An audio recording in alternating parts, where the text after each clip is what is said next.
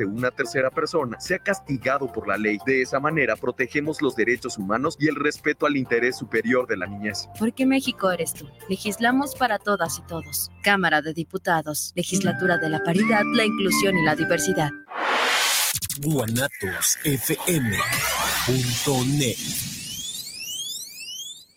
Los comentarios vertidos en este medio de comunicación son de exclusiva responsabilidad de quienes las emiten y no representan necesariamente el pensamiento ni la línea de guanatosfm.net.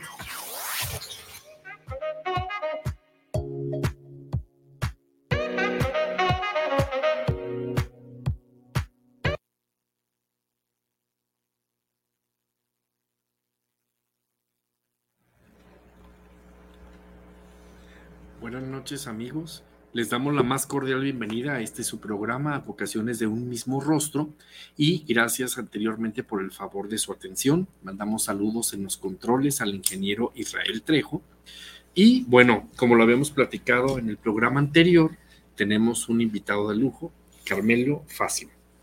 Hola, hola Juan, hola a todos, este, segunda vez aquí. Gracias, gracias por volver a invitarme. Este, y bueno, pues seguimos con el tema de tanatología, duelos. Porque recuerdan que la vez pasada estuvimos hablando de lo que era tanatología, estuvimos hablando cuando nace, estuvimos hablando también de por qué ya hacíamos la relación de que el programa se llama Vocaciones del mismo rostro, porque decíamos cómo anteriormente al conocimiento que tenemos como tanatología, pues la iglesia utilizó en cierta manera a la Virgen de los Dolores, a la Virgen de la Soledad, como para que fueran esos íconos y explicarnos y aceptar lo que era la muerte. Claro. y en cierta manera la Virgen de la Soledad me imagino que aceptar lo que es el duelo. Entonces la vez pasada pues no nos alcanzó el programa porque hablábamos sobre tanatología. Espero que haya quedado claro, porque nadie me mandó ya este, preguntas, ni me hizo comentarios acerca de ello, entonces me imagino que quedó muy claro. Todavía estamos muy a tiempo. ¿eh? Manden por favor sus preguntas las personas que nos están viendo.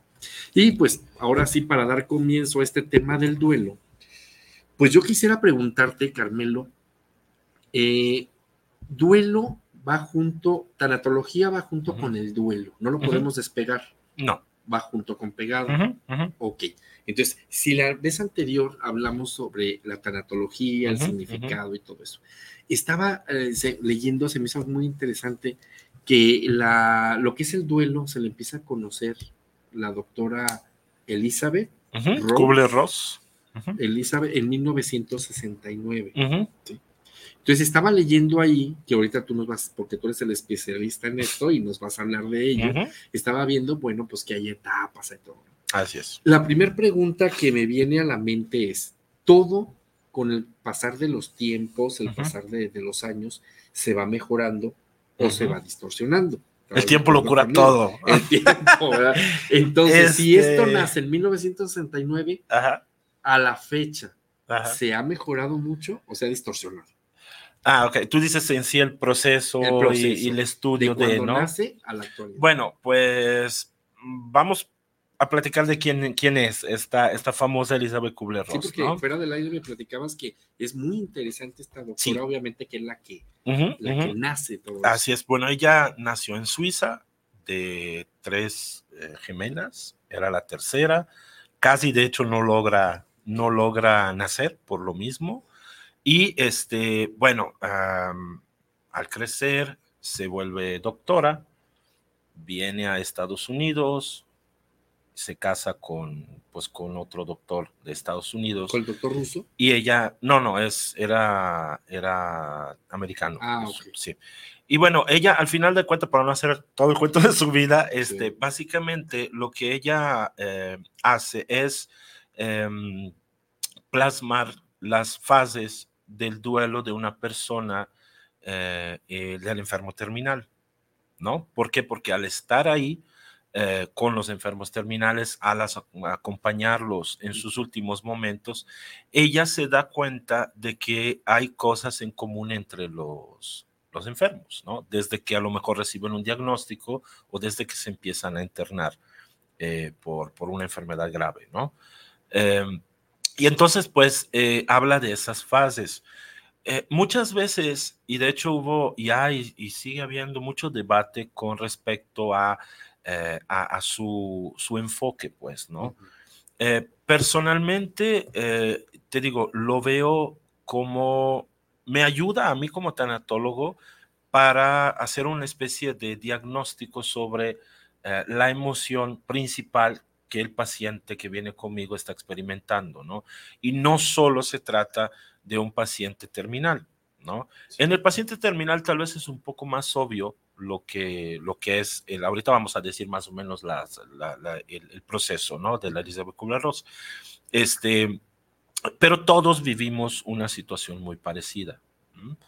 Eh, cuando le hacemos críticas es porque no nos damos cuenta de que ella puso una, una, una, cronología entre comillas, pero realmente no es lineal, o sea, no hay que verlo como es así y tiene que ser así para todos, ¿no? Eh, y de ahí, bueno, desde ahí en adelante nacieron un montonal de otros enfoques, ¿no? Que, eh, que pues que intentan pues también explicar desde la experiencia misma de quien, este, pues, escribió ese enfoque nuevo y le dio nombre y todo, pues claramente desde esa perspectiva. Pero digamos que a la base de la tanatología, de como conocimiento de tanatología, hay el, las fases del duelo de la Elizabeth Kubler-Ross. O sea, es algo muy, muy básico para un tanatólogo, ¿no? Es una de las primeras cosas que, que te enseñan, sobre todo, como te digo, en la parte clínica, ¿no? Y bueno, básicamente el proceso es el, es el siguiente, o sea, eh, hay una fase inicial de shock, en donde pues claramente al eh, recibir una cierta noticia, puede ser un diagnóstico adverso, puede ser la muerte de alguien, puede ser algún cambio en la vida, una separación, etcétera, ¿no? Te vamos a decir todos los tipos, de, duelo, ¿no? Que, que, podamos enfrentar y situaciones también, ¿no? ¿Por qué se le denomina duelo? ¿Por qué la palabra duelo? ¿Por qué no, no sé, la palabra superación de pérdida o superación, no sé, ¿por qué? Sí. Pues duelo, claramente viene de, del duelo, de combate, ¿no? que lo que hacían este, antiguamente tienes que hacer duelo, alguien tenía que sobrevivir. o matas a alguien o te mata a ti. Así es, y aparte es una idea de conflicto también, ¿no? O sea, es un conflicto que tú tienes con la realidad, o sea, estás peleando con una realidad que ha cambiado que la mayoría de las veces tú no has querido que cambiara, ¿no? O sea, es decir, em, eh, digo la mayoría de las veces porque hay que decirlo, porque es muy importante, aunque yo decida cambiar algo, dejar a alguien, cambiar un trabajo, jubilarme y etcétera, yo también, aunque sea una decisión propia, paso por un, por un duelo. ¿Sale? Entonces no siempre es algo externo a ti y algo que está fuera de tu control. ¿no? O sea, no solo por eso vives un duelo, también cuando es decisión propia, ¿no? Entonces, este, en esa fase inicial de shock, te digo, bueno, es una, eh, las primeras, de hecho, fases, digamos, son puramente mecanismos de defensa de la mente, pues, ¿no? Eh, el shock lo es, porque es como desconectarte por un, por un momento em, y congelarte, casi casi te congelas, ¿no? Cuando estás en, en shock. De ahí, eh, la persona empieza a negar. No, o sea, es, no, bueno, espera, a ver, no está pasando, ahorita vuelvo a ver, vuelvo a escuchar, vuelvo a preguntar. Aquí muchísimas veces, sobre todo los ves, pues en los hospitales, cuando la persona ya fallece, le, le preguntan al doctor mil veces lo mismo, ¿no? ¿Por qué? Porque estás intentando buscar una forma de, eh, de procesarlo, pues, ¿no? Pero ¿cómo lo procesas? Con... Em, el elemento que ya no está, no es posible procesarlo, ¿entiendes? O sea, es decir, eh, ya se fue la persona, pero tú todavía está presente en tu, en tu mente, está presente en, en para ti sigue, sigue, ajá, sigue ahí. Entonces, sobre todo en los primeros, bueno, primeros días y a veces hasta dos semanas, hasta el mes, ¿eh? podemos, podemos negarlo de la forma, yo te estoy hablando de un duelo así lineal y, y sano, entre comillas, ¿no? De ahí, pues, podemos pasar en una fase de ira. No es obligatorio eso, no todos se enojan, pero el enfermo, la mayoría de las veces sí. Por eso eso es muy referido hacia, hacia un, enfermo terminal, ¿no?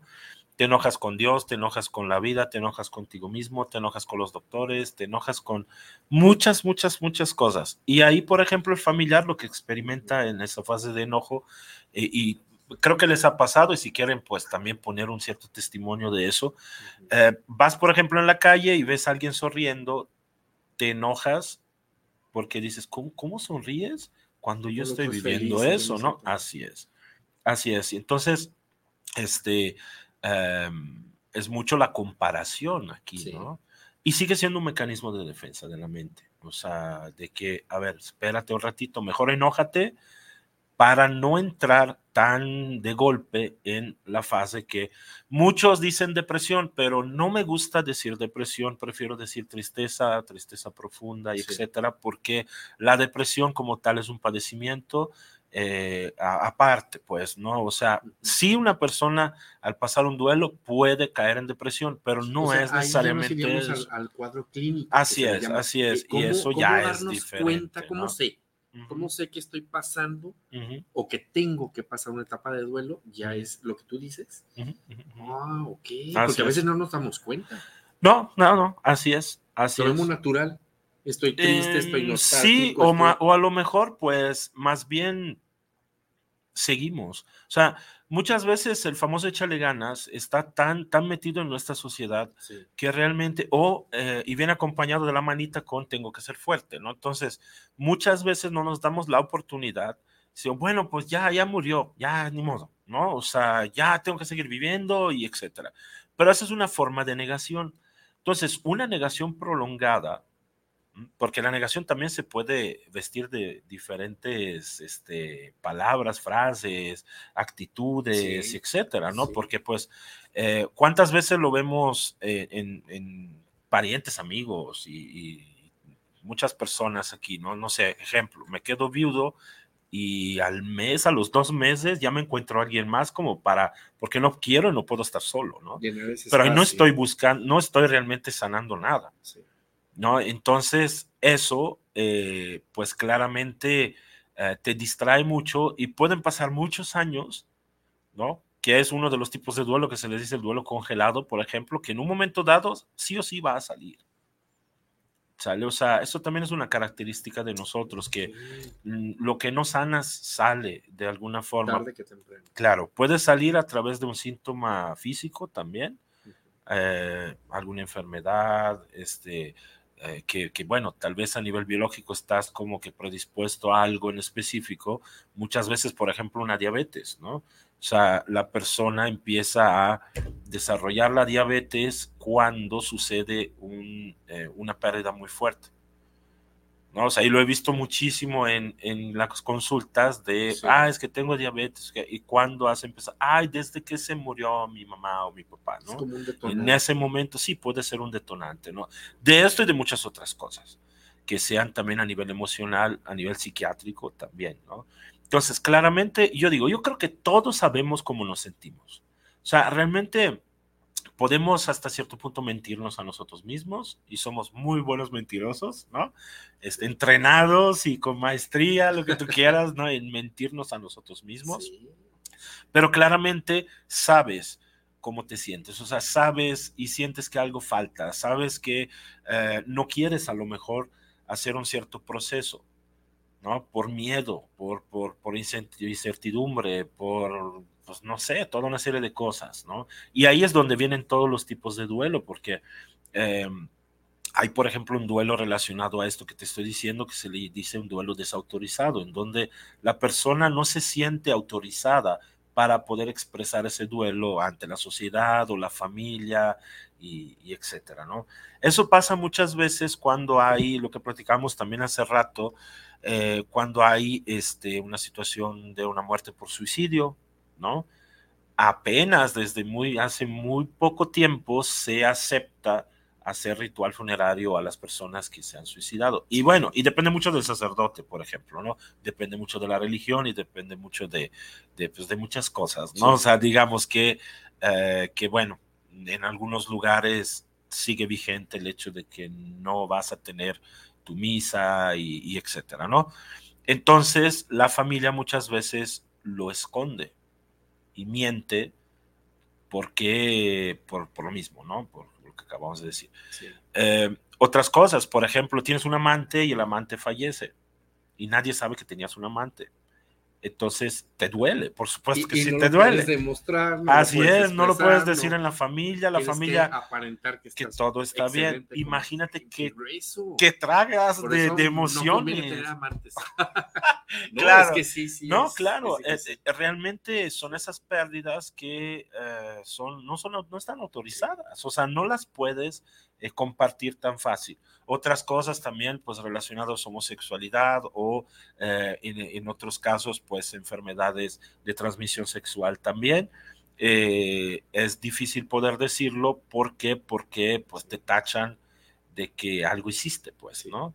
Y, bueno, se ha visto mucha gente con VIH-Sida que a lo mejor fue por una transfusión, pero, pero no se atreven a decirlo porque claramente está relacionada más hacia una promiscuidad sexual, ¿no? Entonces, este, todo eso, así es. Fue... Así es, así es. entonces, eh, hay, hay, toda una serie de cosas alrededor de los duelos que no nos damos cuenta, pero eh, afectan muchísimo a ti que lo estás padeciendo, pero también a tu entorno, pues, ¿no? Y, y te digo, mm, sí o sí el duelo se, se, tiene que trabajar en un momento dado. Eh, así es.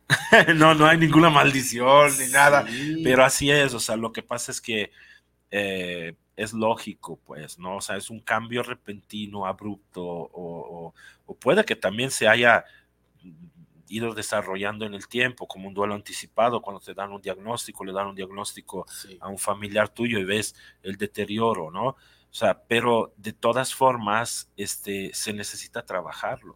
Oye, este, entonces quiere decir que el duelo, eh, como todo, me imagino, como todo, se va, va evolucionando y lo van adaptando a, las, a las nuevas épocas, por decir así, ¿no? Porque ahorita me viene a la mente qué difícil, un duelo conocido en general en, la, en la muerte, hablando de la muerte de una persona, pues es eh, los que practicamos una religión y muchas religiones lo hacen también, es el sentido de eh, pasar, velarlo, llevar las flores, hacerle oraciones, todo eso va ayudando a superar el suelo y, a, aceptar que la persona ya no va a estar con nosotros. Pero fíjate que ahorita me viene a la mente, eh, ahorita con estos tiempos que estamos viviendo, me imagino que es adaptar el duelo ahora, por ejemplo, con los desaparecidos, porque me imagino que ese es un duelo que antes no se veía. Antes, o a lo mejor siempre han desaparecido personas, pero no era lo mismo. Bueno, no tanto, tal vez. No, tanto como es ahora. Entonces, en ese aspecto también, este, digamos, claro.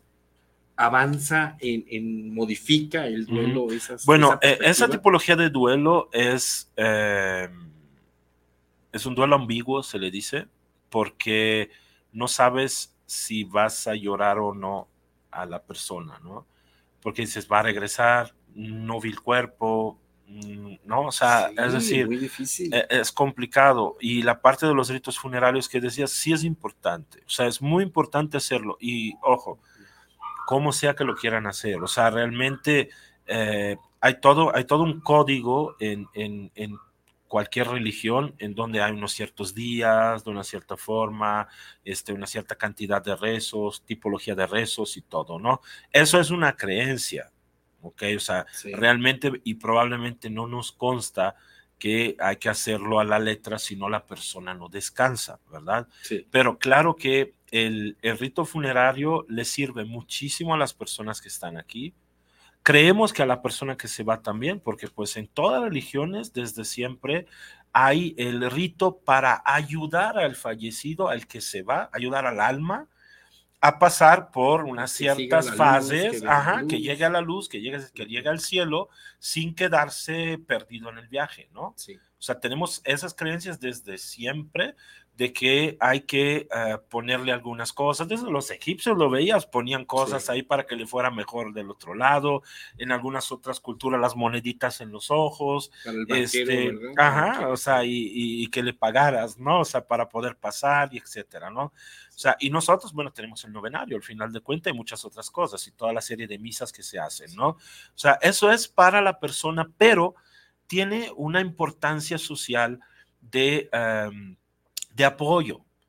¿Sale? O sea, realmente en el momento en que, sí, ahorita nos cuesta mucho y se volvió hasta cierto punto un negocio la muerte, ¿no? O sea, ¿cuánto te cuesta un paquete funerario? ¿Cuánto te cuesta velar la persona? ¿No? o sea, el, costo. claro, te, te, cuesta un montón, ¿no? Y muchas veces no lo haces realmente como, como el fallecido hubiera querido o tú quieres, estás obligado a hacerlo porque es algo muy social y, eh, y a veces puede llegar a perder de significado, ¿no?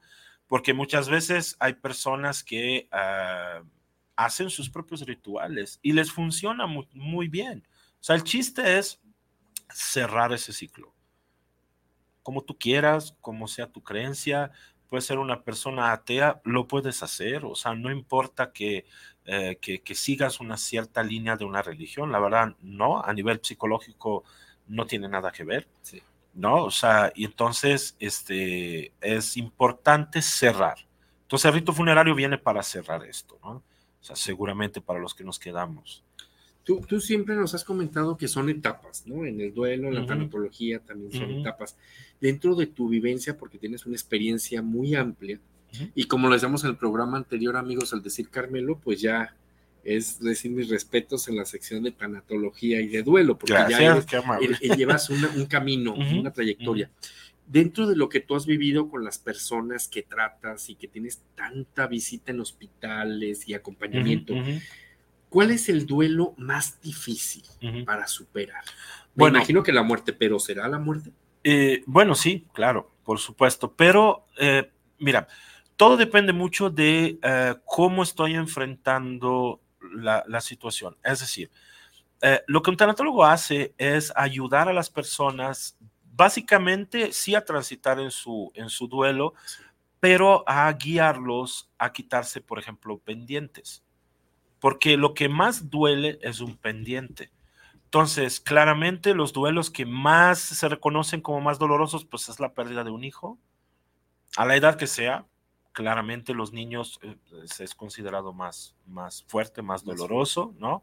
Eh, lo que te decía de que decíamos hace ratito, el, el, el, perdón, el ambiguo, ¿no? De donde no sabes si la persona está viva o no, porque es algo que dura, que perdura en mucho tiempo, ¿no? Y, y no te das el permiso de trabajarlo porque, eh, pues se supone que el trabajarlo significa enterrar a alguien, pero no lo tienes ahí.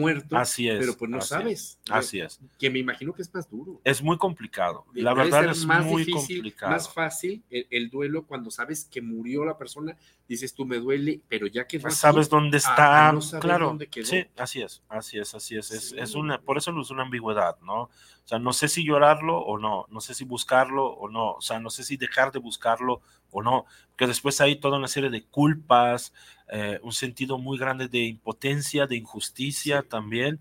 O sea, es muy, muy, muy complicado. De hecho, pues yo sugiero a las personas que están viviendo eso que, que se acerquen a grupos, que se acerquen a, a profesionales de eso para tener acompañamiento, porque realmente a largo plazo genera mucho malestar a nivel físico también, por supuesto, pero eh, todo eso, todo ese miedo, toda esa tristeza, toda esa desesperación, etcétera, eh, quieras o no, se pasa, se va pasando de generación en generación también.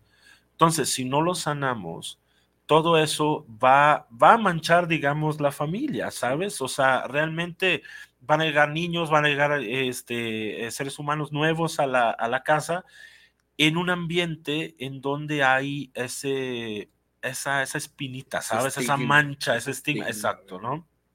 Que no se ha querido trabajar. Fíjate, fíjate qué interesante eso que me dices. Este, afuera del aire platicábamos que, que muchas veces cuando hay un suicidio en la familia, se vuelve a repetir. Sí, así en, es. la familia, ¿no? Así es. fíjate que se me hace muy importante porque para nosotros los católicos en la Biblia es lo que se le llama tara generacional. Entonces, esa tara generacional es lo que tú estás comentando. O sea, es por ejemplo, se repite que si hubo, no sé, en tu familia prostitución, se repite, mal, que temprano, tarde que temprano. Que si hay alcoholismo, no digamos enfermedades, este, no sé, homosexualidad, este, hay muchas cosas que vamos repitiendo como el esquema en la familia. Sí, sí, sí. Pues mira, eh, hay que ¿eh? entender bien que no es nada mágico, ni es ninguna maldición, ni, nada de eso. O sea, eso es importante porque podemos entender cómo enfrentarlo, pues, ¿no? Que en el momento en que yo pienso que es algo que no depende de mí, pues claramente lo único que puedo hacer es temerlo y, eh, y, verlo como algo, o sea, muchísimo miedo y, así como temor profundo, ¿no? Entonces, les digo, hay una explicación lógica para todas las cosas que suceden, aunque todavía no la hemos entendido algunas, pero hay lógica detrás de todo. O sea, la magia no existe, pues, ¿no? O sea, entonces, este, claramente se pasa de generación en generación. Cuando hay, por ejemplo, un suicidio, eh, mm, por lo mismo de lo que platicamos hace rato, por esa situación de no sentirnos autorizados a trabajarlo, a decirlo, a, eh, eh, a compartirlo, pues, ¿no? Con la sociedad, claramente queda como un secreto. Digamos, no hacer también ese duelo familiar. Ajá, así, es, así es, así es, se niega, pues, ¿no? O sea, entonces, al negarlo, claramente, no de una forma tan directa tal vez, pero indirectamente está generando depresiones en algunas personas, culpas seguramente, ¿no? Eh, y los, los temas de, conversación cambian en la familia, ¿no? Entonces, digamos que ponemos en, los demás ciertas semillitas de que el suicidio pueda llegar a ser una posibilidad, un escape, una decisión, ¿no? En un momento dado. Entonces, no es que sea mágico que cada tanto tiempo se genera esto y el otro, ¿no? Sí, podemos ver algunas estadísticas que a lo mejor cada dos, tres generaciones sucede, pues, ¿no? Es más probable que suceda. Pero como bien lo decías tú, es una predisposición que también hasta a nivel de enfermedades, o sea, eh, sí, y, eso lo vemos de una forma mucho más científica, ¿no? Ah, pues mi mamá, mi papá tuvieron diabetes, es probable que yo también lo tenga, ¿no? O abuelitos o tíos, etcétera. O sea, digamos que más o menos es el mismo proceso, ¿no? O sea, no tiene nada de mágico eso como que conocer también un poco el árbol genealógico. Ajá, así es, así es, es bueno. Para no volver a repetirla. Por supuesto, es bueno y sobre todo trabajarlo en ti, aunque no hayas conocido a, la persona que a lo mejor cometió suicidio en su momento, pero llegas a descubrirlo en la familia, pues trabaja eso, acércate a eh, algún especialista en el tema, este, bueno, ¿por qué no? También literatura que sea profesional y no mágica, pues, ¿no? Este, en donde puedas tú darte cuenta de que eh, el suicidio existe, más allá de decir está bien o está mal, todo lo que existe yo creo que hace parte de la naturaleza del ser humano, entonces nada es realmente antinatural, sino que hay cosas que aceptamos más o menos, cosas que nos gustan más o nos gustan menos. Las consecuencias claramente de, de un suicidio no son buenas para los que se quedan, pues, ¿no? Sí. Para la persona que se va, bueno, podemos especular muchísimo, pero realmente no, no, sabemos. pero los que nos quedamos, claramente sí podemos verlo, que no es, no es fácil enfrentar un duelo por suicidio, ¿no?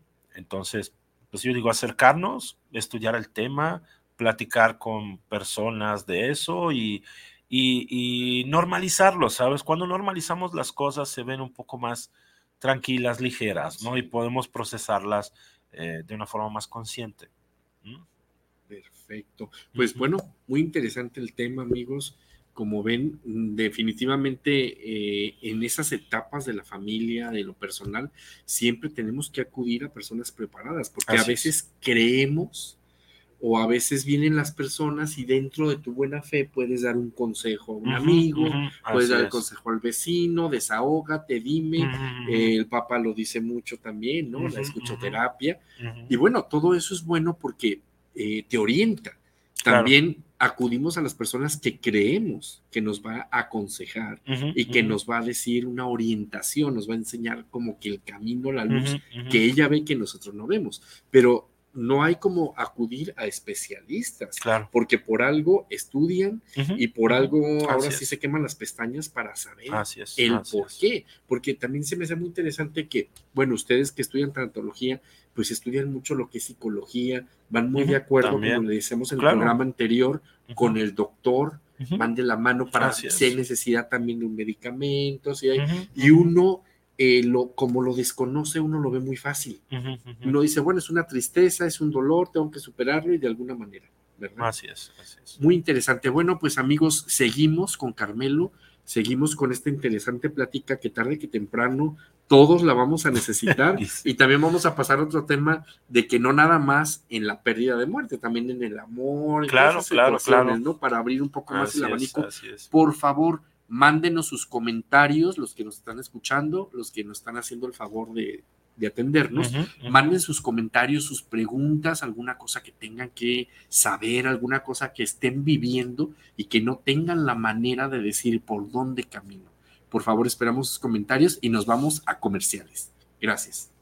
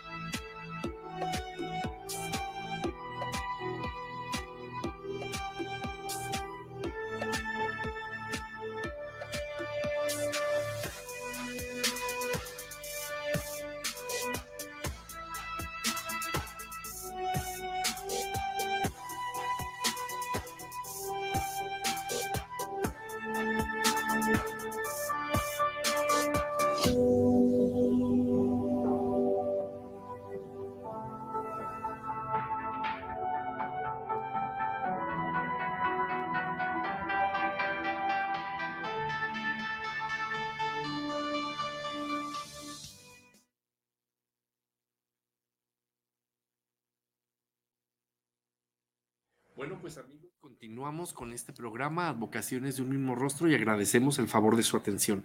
Voy a mandar este, algunos saludos, Carmelo, que ya me mandaron aquí. Diana Ramírez, saludos para el programa de Advocaciones, saludos para Carmelo. Gracias. Y su servidor, un super espacio. Muchas gracias, Diana Ramírez. Oscar Martínez, saludos para el programa de Juan Alberto Hernández. Me interesó mucho el tema de esta noche. Saludos, Oscar Martínez. Y tenemos una pregunta de una amiga mía saludos a Yolanda Aro, que nos está viendo en estos momentos.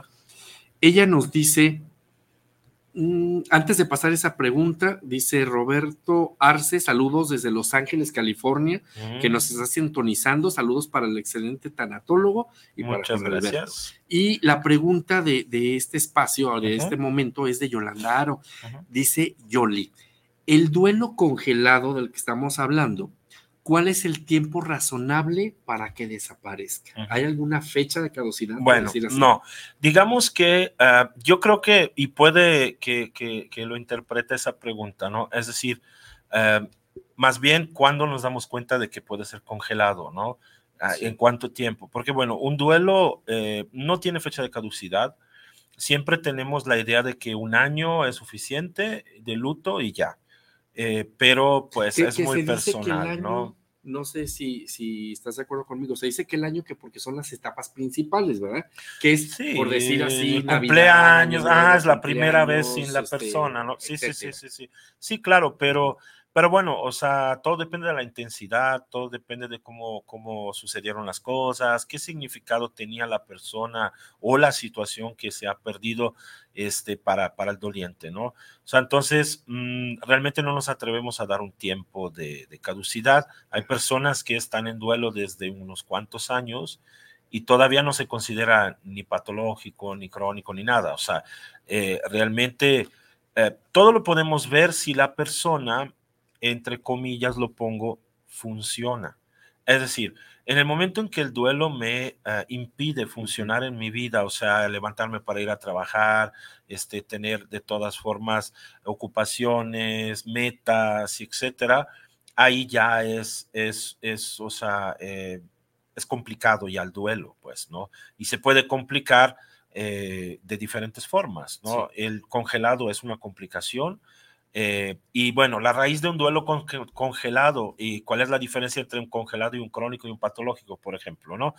Patológico tiene una patología atrás de, o sea, entonces desde depresión, desde trastorno de personalidad, esquizofrenia, eh, bipolaridad, o sea, muchos, muchos temas ahí que, eh, que son ya psiquiátricos, ¿no? Ya eso se trabaja en conjunto con un psiquiatra. Cuando es crónico es porque pasa mucho, mucho, mucho tiempo y la persona no se mueve de la tristeza profunda, ¿chale? Pero el congelado em, es que la persona ni siquiera ha empezado a trabajar el duelo. O sea, y, muchas veces, y lo que me ha pasado ver en el, en el velorio o en las primeras etapas, la persona a lo mejor toma algunas pastillas, algunos medicamentos psiquiátricos. lo tienen dopado. Ajá, como para no sentir. Y dice, ahorita es muy fuerte para mí y no siento. Y a lo mejor nosotros mismos con los familiares, para proteger al familiar, le decimos, mejor tómate esto para que, porque tenemos miedo a que, a que sienta, pues, ¿no? Demasiado fuerte y, y nos preocupamos. Pero ahí claramente estamos haciendo un daño a la persona. Eh, ¿Por qué? Porque pues es automedicación, principalmente, es lo que decíamos la otra vez, no se automediquen y aparte no le estamos dando la oportunidad a esa persona de procesar su propio duelo. Y lo que pasa en esa persona es que pasan los años, todos los demás ya han, hecho su, proceso, lo han aceptado y todo, y la persona todavía tiene que empezar. Y entonces no se da el permiso de empezar porque dice, no, bueno, ¿para qué ya, no? Y muchas veces ese duelo es muy peligroso porque, porque algo más lo va a poder detonar. Por ejemplo, hasta, y, puede, parecer gracioso, pero no lo es. O sea, mm, se muere un famoso y, la persona se desespera tanto que utiliza eso como para poder proyectar el dolor del duelo pasado que no se ha trabajado, ¿no? Pero claramente para los demás es algo muy extraño. Entonces, ahí igual no recibe un apoyo este, correcto, ¿no? Eh, o una aceptación de parte de la familia. O cualquier otra cosa lo puede detonar, o pues que igual, como muchas veces lo he dicho, una enfermedad también. ¿no? Entonces, básicamente, Yolanda, este, creo que un duelo sano digamos que de uno a dos años es lo que se considera lo más a nivel estadístico, pero ojo, no estoy diciendo que así debe de ser. ¿eh? Es sumamente importante porque mis compañeros me van a linchar, ¿eh? o sea, porque si digo que, que hay tiempo en el duelo, no, van a esperar acá afuera. y está quedando grabado. Ah, así es, entonces mejor no. No, pero aparte de bromas, o sea, realmente no hay un tiempo específico, ¿no? Pero claro, si vemos que la persona no está eh, sintiendo, no está trabajando en su duelo y, está como que con una apatía muy obvia, eh, puede que ahí esté yendo hacia un duelo congelado, pues, ¿no? Y, también cabe mencionar que hay muchos libros, yo he leído muchos libros, que ahorita tú me aclaraste fuera del aire que es lo mismo, porque ahorita estamos hablando de un duelo congelado, pero hay muchos libros de psicología y algunos, inclusive tanatología, he leído algunos libros en donde hablan de un duelo cristalizado pero tú me decías que es lo mismo, ¿verdad? Para sí, es la forma de decirlo. Es lo mismo el, el ejemplo que ponemos, ya sea duelo cristalizado congelado, o duelo congelado. así es, así es. Sí, sí, es la misma forma de, de, decirlo. Mandamos también un saludo a Heriberto Macías, saludos de Advocaciones Mismo Rostro, saludos desde León, Guanajuato. Mm. Bueno, pues como sabemos, Guanajuato es, es líder mundial en, en comunicación.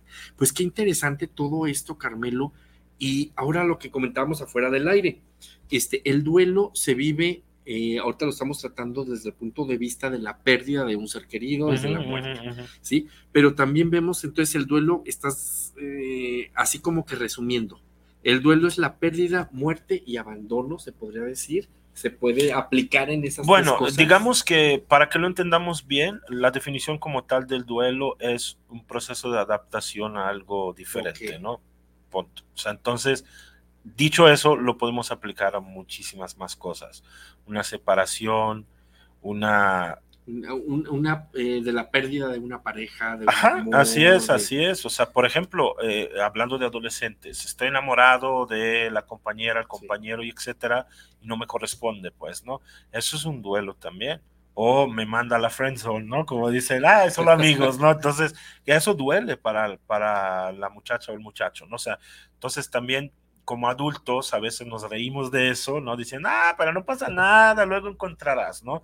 Pero hay que aprender a validar eso porque sí puede quedar mucha inseguridad, por ejemplo, en las personas que, pues, la parte del amor es muy importante a nivel de sociedad, el amor es súper fuerte, sobre todo ahorita que llegamos a febrero, de hecho, o sea, trabajar eso, trabajarlo bien, o sea, eh, prepárense también. O sea, es decir, ¿por qué no? ¿No? Como, como antes de Navidad también lo hacemos. Antes de Navidad hay mucha gente que viene a consulta porque realmente me pregunta, oye, ¿y cómo, qué voy a hacer yo en Navidad? O sea, ¿cómo voy a vivir la Navidad? ¿Qué es lo mejor que puedo hacer? Y en, y ahorita en San Valentín es igual, ¿sabes? O sea, entonces, si quieren, ah, dejamos el número al final y con todo gusto, ¿no? Sí, tenemos que dejar tu número para que te contacten. Claro que sí. Aunque a fin de cuentas, pues es, es bueno tener una, una, un duelo en amor en, en el día 14 de febrero, ¿no? Porque no gastas. Veanlo ah. desde una manera positiva. bueno, no, sé, no sé, ok, bueno, quién sabe, ¿no? Pero ahí son perspectivas, formas de verlo, ¿no? Este, y digo, eh, la jubilación es un duelo también, el jubilarnos, que puede parecer la mejor etapa de tu vida, puede parecer la etapa más hermosa de tu vida, pero realmente también la persona que se va a jubilar se sugiere que antes de la jubilación, o sea, que tenga una preparación para que en el momento eh, pueda eh, entenderlo como algo nuevo, una etapa nueva en su vida y no como un perder eh, porque muchas veces ya no sirvo para nada, ya no estoy aportando, ¿no? Entonces, claramente es importante entenderlo y trabajarlo. ¿no? Y trabajarlo. El nido vacío es un duelo muy fuerte que se trabaja muy poco. O sea, los hijos se van, se queda la pareja, se ven y tú quién eres. ¿Sabes? o sea, empiezan a conocer, ¿verdad? Así es, pero pasaron muchos años. claro, ¿eh? pasaron muchos años. en la vejez es cuando se empiezan a conocer. Fíjate que leí un pensamiento muy bonito que decía: eh, los, la esposa se conoce en el divorcio, la pareja se conoce en el divorcio y los hijos se conocen en la vejez. Qué interesante. Sí, ahí también está nuestra vida está llena de duelos. Así es, así es. Y no, a veces no nos damos cuenta de, oye, ¿tú qué consideras, Carmelo? En, en México hemos avanzado este, en la cuestión de, de cuidados paliativos, en la cuestión, es más, más conocido en este siglo XXI, hemos avanzado mucho, pero en, en, cuestión de duelo, tanatología, este, se escucha ahorita mucho manejo de emociones, que ahí en, en, la escuela también, Yolanda, por cierto, este, te recuerdo que tenemos que juntar ese grupo de manejo de emociones. Nuestra generación está pendiente de eso. Muy bien. Y este, y bueno, en, aquí en México, ¿lo ves tú que ha avanzado o todavía estamos en pañales en esa situación? Pues bueno, yo creo que todo el mundo está en pañales con eso, porque realmente se trata de, pues en general, mover la yo pensaba que nada más México. No, no, no, no, se trata de que, bueno, como, como latinos tenemos parecido, ¿no? O sea, latinos y católicos tenemos una forma de verlo de forma parecida. O sea, todavía el sufrimiento es muy em, aceptado en nuestro sistema de pensamiento, del dolor, como a veces una forma de elevación. ¿no? del espíritu, o sea, a través del dolor, de pasar por dificultades, etcétera, ¿no? Entonces, a veces, eh, alrededor del duelo hay todo un romanticismo que, que lo hace permanecer más de lo que debería, ¿no? O sea, eh, yo me acuerdo mucho de mi abuelita que se quedó toda la vida en luto porque había muerto mi abuelito. O sea, y era, todas las veces que hablaba de él era llorar. Y uno ya no sabía si lo hacía. si lo Sí, toda su vida se vistió de negro, te digo. No, nunca se, me, se, se puso nada diferente al negro. Entonces, digo, es algo muy social. Eh, entonces, también ahí es donde lo reforzamos, ¿no? Y es algo que siempre le digo a todos, o sea, eh, vamos a darnos cuenta de que creemos que si algo es difícil o nos duele, le damos más valor, pero no, no necesariamente debe de ser así. ¿no? Porque si no, vamos a empezar a darle demasiado poder al dolor, demasiado poder al sufrimiento, cuando realmente el sufrimiento pues solo te hace sufrir, nada más, ¿no? Realmente no te da más. No todos aprendemos algo a través de una situación difícil, o sea, no es algo eh, en general, y me atrevo a decir que es un 10% de, los que sí aprenden después de un dolor tan fuerte, ¿sabes? yo, yo he leído mucho que dice que el ser humano está, su carácter está hecho de acuerdo a las pérdidas, no tanto a las ganancias.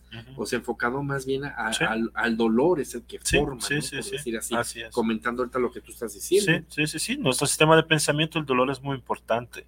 Eh, mm, Personalmente te digo y les comparto, no me gusta esa forma de pensar y de hecho en mi enfoque siempre más bien es enfocarme en la verdad de las cosas y no en eh, frases hechas muy bonitas y etcétera, ¿no? En donde el dolor te enseña, el dolor de tu maestro y etcétera. Yo no creo en eso. Creo que eh, el dolor existe, sí, es muy real para quien lo padece, no digo que no, pero pues realmente el dolor en sí no te da nada, solo es una consecuencia. O sea, el dolor es consecuente a una situación. O sea, entonces, si yo me enfoco en el dolor, el dolor nunca me va a decir nada. Solo es una consecuencia, pues, ¿no? O sea, entonces más bien es volver a mi centro, volver a mí y decir, ok, esa situación me duele, hubo un cambio, hubo una dificultad, pero ¿qué quiero hacer con esto que estoy sintiendo? Entonces ahí lo empiezo a trabajar, porque claramente si yo me empiezo a preguntar, ¿me gusta lo que estoy sintiendo? Pues yo creo que pues vas a decir que no. Y si te das cuenta de que dices, no, no me gusta, ah, entonces, ¿qué implica de mi parte poder empezar a cambiarlo, no? Como te digo, con unas guías claramente es más fácil, con alguien que te guíe, que te ayude, ¿no? Pero si nos quedamos en darle mucho, mucho valor romántico al dolor, nos complicamos más la vida. Fíjate que es muy interesante lo que tú dices porque Antiguamente, ahorita ya no es tanto, pero antiguamente en la religión, y también comentábamos eso fuera del aire, que eh, antiguamente pues es lo que Dios quiere, es lo que Dios te manda, pues acéptalo. Y, siempre hemos tenido como esa idea, incluso también de ofrecer el dolor a Dios, de, que el dolor va a ser como con redentor, con Dios. Como tú dices, es una manera romántica de verlo pero también pues es un error. Desde, desde el punto de vista psicológico, desde el punto de vista... Y me atrevo a decir espiritual. Sí. Porque Dios, ¿qué es? Dios es amor, ¿verdad? Sí. Digo, es lo que todos creemos, eh, en, como católicos, por decirlo así, ¿no? Que Dios es amor, que nos hizo con amor, para experimentar amor, para ser amor. Entonces, si, si, si vamos a decir el miedo, el, el temor, el dolor, el sufrimiento y etcétera, son conceptos opuestos al amor. Pero ¿qué pasa? Que de hecho para poder aceptarlo, eso que decimos, es que el amor duele, ¿no? No, el amor no duele. el amor es el amor y el dolor es dolor. ¿Sale? O sea, son dos cosas diferentes que a veces suceden juntas en el mismo momento, pero no significa que el, que el amor sea dolor o sea doloroso.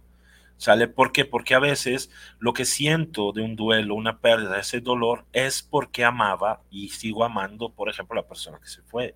O sea, pero realmente no me enfoco en el dolor como parte integrante del amor. O sea, no es eso. Es, el dolor es consecuente a una idea de haber perdido por amor. O sea, entonces hay que aprender, y me gusta esa palabra, aprender a discernir las dos cosas. Sí. Y un especialista te ayuda en eso, te ayuda a entender que sí te duele esto, pero no te duele toda la vida, o sea, no te duele toda la existencia, o sea, y realmente eh, no estás haciendo la voluntad de nadie, menos de Dios, al hacerte un daño, ¿no? Eh, más de lo que a lo mejor debería de ser, sino que yo creo que al acercarnos desde el amor, lo que podemos decir es desarrollar más fe ¿sale? Porque al final de cuentas la fe significa, no necesito de nada, realmente todo lo tengo, ¿no? Y tengo la seguridad de eso. Entonces, la fe no es dolor, la fe no es eh, como era a lo mejor antes, y, me atrevo a decir que sigue siendo, ¿no? Tal vez menos, ¿no? Pero de, de, hacerse daño, ¿sabes? O sea, y pensar que eso te eleva a nivel espiritual. Eh, yo creo que no. Pero eso es una opinión mía. y definitivamente fíjate que no, porque incluso eh, Jesús en el trayecto cuando estuvo aquí en la tierra, pues, ¿qué es lo que él hace con, con los milagros que llamamos nosotros? Nunca, ¿qué es lo que dice? Tu fe te ha salvado. ¿Por qué? Así es. Porque Él quiere que vivas mejor. O sea, Él jamás dijo, ofrécelo a Dios, eh, al, que está inválido, ofrécelo a Dios.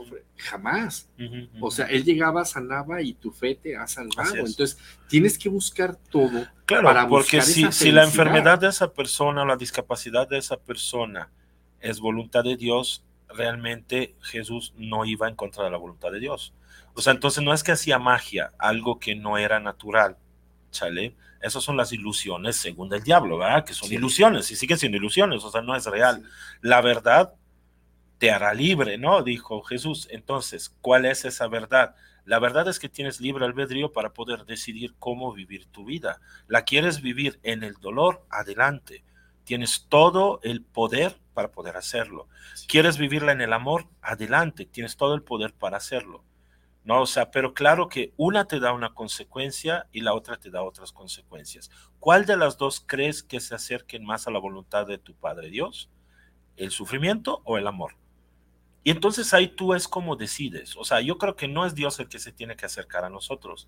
Somos nosotros los que tenemos que elevarnos y acercarnos más a esa idea de amor incondicional y practicarlo aquí entre nosotros, ¿no? O sea, y, es algo que todavía no nos queda muy claro, estamos todavía en ese camino de, conciencia, eh, en donde pues lo llegaremos a ver, sí, por supuesto que sí, espero que no sea tan doloroso el trayecto todavía, pero, pero bueno, mucha gente ya ha decidido dejar a un lado el conflicto interno y decir, pues bueno, me acepto como tal, como hijo de Dios, que es amor, entonces yo también soy parte de eso. Soy parte de eso, este, puedo experimentar eso, puedo ser eso, puedo, puedo elevarme como Cristo hizo, o sea, como tal, porque pues, digo, aquí podemos entrar en un territorio un poco controversial, pero yo creo que el ejemplo que dio Cristo es que todos podemos hacerlo, porque si no, no hubiera nacido de una persona, no hubiera crecido como, como en un cuerpo, ¿sabes? O sea, eh, entonces, digo, creo que hizo todo ese camino como para dejar algo y que lo siguiéramos, pero no solo seguirlo como decir, eh, a él le doy todo como dices tú, no sé, que sea su voluntad, no, que sea tu propia voluntad. ¿Cuál es tu propia voluntad? Acerca tu voluntad a la voluntad de Dios y vas a ver que vas a hacer automáticamente mucho más parecido a lo que Jesús hizo, dijo y, era, pues, ¿no? Como tal. Ahí es donde sigue viviendo, pues, ¿no? Digo, toda esa es una opinión muy personal. O sea, que yo he, analizado mucho yendo, yendo los domingos a misa, platicando con las personas, viendo muchas personas morir, o sea, etcétera, que lo que realmente en ese momento les ayuda a irse es justamente el, el perdonarse. El perdonarse, pero no a los demás. No perdonar a Dios, no perdonar a nadie más que a sí mismos y decir, me perdono porque hubiera podido vivir una vida mucho más ligera, mucho más amorosa, mucho más eh, eh, comprometida y por miedo o por obligaciones o por lo que tú quieras, no me permití hacerlo. ¿Sale? Entonces, por eso a mí me gusta mucho estar en ese momento, porque creo que, eh, que veo lo, la esencia del ser humano, ¿sabes? Más allá del dolor que pueda ser la pérdida de alguien y la tristeza que está relacionada al fallecimiento de alguien, pero si te enfocas en la esencia de, de la situación, realmente hay mucha verdad ahí, hay mucho amor y hay mucha sencillez, ¿no? O sea, la persona que se deja ir en paz es porque ha entendido que siempre lo, lo, hubiera podido hacer sí. en vida, ¿sabes? Y entonces ese es el mensaje que yo siempre quiero este, compartir, de que eh, realmente pues vayamos hacia la paz interior principalmente, ¿no? La consecuencia es que tenga paz con los demás. O sea, una persona que está en paz consigo misma no tiene ganas de tener conflictos con alguien más, de robarle, de pegarle, de ser violento. No tiene tiempo. No, claro, claro que no, y comparte y convive de una forma mucho más tranquila, ¿no? Y bonita, pues, y amorosa. Fíjate, Carmelo, que yo eh, estuve pensando esta, toda esta semana, obviamente ya sabía que ibas a estar aquí con nosotros, pero comparo mucho tu trabajo con el trabajo, por decirlo así, de un sacerdote. Lo comparo mucho, porque es, eh, uno cuando va con un sacerdote, es como llegar a abrir su alma y, pedir ayuda, ¿no? Orientación. Entonces, me imagino que tu trabajo también es ese, ¿no? porque tú, tú, estás trabajando con personas, pero en realidad son almas las que estás eh, eh, manejando, no manejando, no sería la palabra, orientando, ¿verdad? Por decir así. En, en un duelo, ¿qué cosas no puedes hacer tú en un duelo? Bueno, seguramente no puedo decirle qué hacer a la persona realmente. Tienes que hacer esto, esto, esto esto, porque bueno, no hay una receta. La receta o el camino más bien se va formando caminando con la persona. Em, no puedo yo hacer el trabajo por la persona. O sea, realmente quitarte el dolor no lo puedo hacer porque es algo que tú estás generando. Entonces, más bien es hacerte entender qué quieres tú hacer con ese, con ese dolor que tienes, ¿no? Este, utilizar tu poder de, tu libre albedrío por decir, ¿qué hago yo con esto? ¿no? O sea, ¿qué quiero hacer con lo que tengo en ese momento? Ayudar a la persona a enfocarse más en el presente, este, eso es algo que, que hacemos, pero claramente no puedo, no puedo juzgar, no puedo juzgar que está bien o está mal lo que la persona me dice. No puedo juzgar que una persona que viene y me dice, ¿sabes qué? Yo ya no le veo sentido en la vida y me quiero suicidar porque he perdido a esa persona tan importante. Y yo no puedo juzgar, no, no lo hagas, eso es malo, eso es del diablo. No, pues no puedo hacer eso. O sea, la verdad más bien le, le, le digo, bueno, pues dame la oportunidad de platicar contigo un tiempo y si después quieres hacerlo, pues adelante. Yo he llegado muchas veces a decir a las personas, eh, si lo quieres hacer, hazlo, pero antes de hacerlo, dame la oportunidad de despedirme de ti. ¿Por qué? Porque me interesa despedirme de ti, ¿no? Darte un abrazo, que te vaya muy bien, o sea, yo creo en las despedidas, entonces dame esa oportunidad. Y ahí la persona que, que quiere o que expresa algo de suicidio, se queda pensativo y dice, ¿cómo, cómo me dices eso? Todo el mundo me dice que no lo haga, que es muy malo y etcétera.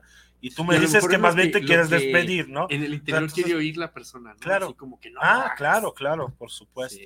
Por supuesto. Entonces, validar, eh, lo que claramente hacemos es validar. Valido lo que sientes, no digo estoy de acuerdo o no, porque eso no puedo hacerlo, no puedo tener esa soberbia de decir está bien o está mal, o estoy de acuerdo o no estoy de acuerdo. O sea, realmente simplemente es escucharte, una escucha activa y este, dejar que tú tomes tus propias decisiones. ¿no? Eso, eso creo que a todos nos, nos, nos, hace falta, ¿no? Que hablas en una familia y, y claro, los familiares están preocupados por ti. Entonces, tienen miedo eh, a, a, validar lo que tú dices, ¿no? porque dice, híjole, se va a sentir peor. Entonces, si yo le digo, sí puedes llorar, híjole, pues se va a tirar en depresión. Pero es todo lo contrario. O sea, realmente en el momento en que yo te ayudo a validar lo que tú sientes, te lo permites y te permites expresarlo conmigo. Entonces, realmente vas a pedirme ayuda. ¿Sabes? O sea, y, donde todos estamos enterados, todos juntos podemos hacer algo al respecto, ¿no? Pero si yo no estoy enterado de lo que tú sientes y lo guardas y lo guardas y lo guardas y en un momento dado explotas, pues nunca me has dado la oportunidad de ayudarte. Sí. ¿Sabes? y si yo te digo, no, no llores, o sea, claramente estoy cortando tu, tu camino y tu desarrollo en eso, ¿no? O sea, y el aprendizaje tal vez, digo, no todos aprendemos algo a la primera, a la segunda, a la tercera, a la diez, ¿no? Pero hay una posibilidad de aprendizaje también, ¿no? Pues fíjate, Carmelo, que el tiempo se nos fue. Como dicen, en, las pláticas se va el tiempo volando. Así es. Lo que sí me gustaría, Carmelo, es que a todos nuestros radios escuchas, este, nos dijeras en dónde podríamos localizarte ah, en el momento de necesitar. Claro, claro. Pues bueno, tengo una página en el Facebook que es este tanatólogo Carmelo Facio como tal, ahí me pueden encontrar en el Facebook, o mi número de teléfono es 33 12 62 60 00. 33 12 62 60 00. Y y bueno, con mucho gusto me mandan un mensajito, un WhatsApp, y podemos este, platicar un rato, ver si les puedo ayudar o si les puedo ayudar también en canalizarlos con alguna otra persona, dependiendo de las necesidades. ¿eh? Y bueno, y tengo consultorio en la colonia Chapalita, entonces ahí es donde atiendo de lunes a viernes. Este, el horario lo decidimos juntos, dependiendo de mis citas y la disponibilidad de la persona, ¿no? Claramente tiene un costo la, la sesión y este, y bueno, pues ahí podemos ver ¿Cuánto dura frecuencia. Pues mm, alrededor de una hora. Una hora. Puede que la primera vez sea un poquito más, porque pues claramente la persona se expresa más, necesita conocerlo. Así es, desahogarse más, un poco la historia de esa pérdida, ¿no? De dónde viene esa pérdida, qué has perdido, qué, cómo, cómo percibes esa situación, ¿no? Para tener yo una idea y de ahí decidimos la frecuencia, cada semana, cada 15 días, por ejemplo, o sea, eh, dependiendo de tus posibilidades, dependiendo de cómo te sientas. Doy ejercicios que hacer también en la casa, que puede ser escribir algo, hacer algún, alguna, algún ritual o algo así, ¿no? O sea, todo muy sencillo, pero este, lo decidimos juntos. Repítenos el teléfono porque hay gente que fue por la pluma. Ajá, sí, 33 12 62 6000. Perfecto. De todas maneras, amigos, ya saben que nos pueden mandar mensajes y llegan a necesitar de alguna manera que todos, todos en alguna manera de nuestras y etapas de nuestra vida llegamos a necesitarlo. bueno, pues no me queda más que agradecerles a todos por acompañarnos en este programa y recordarles que nos vemos el próximo viernes en punto de las 9.30. Gracias, sean felices y hasta la próxima. Un saludo. Adiós.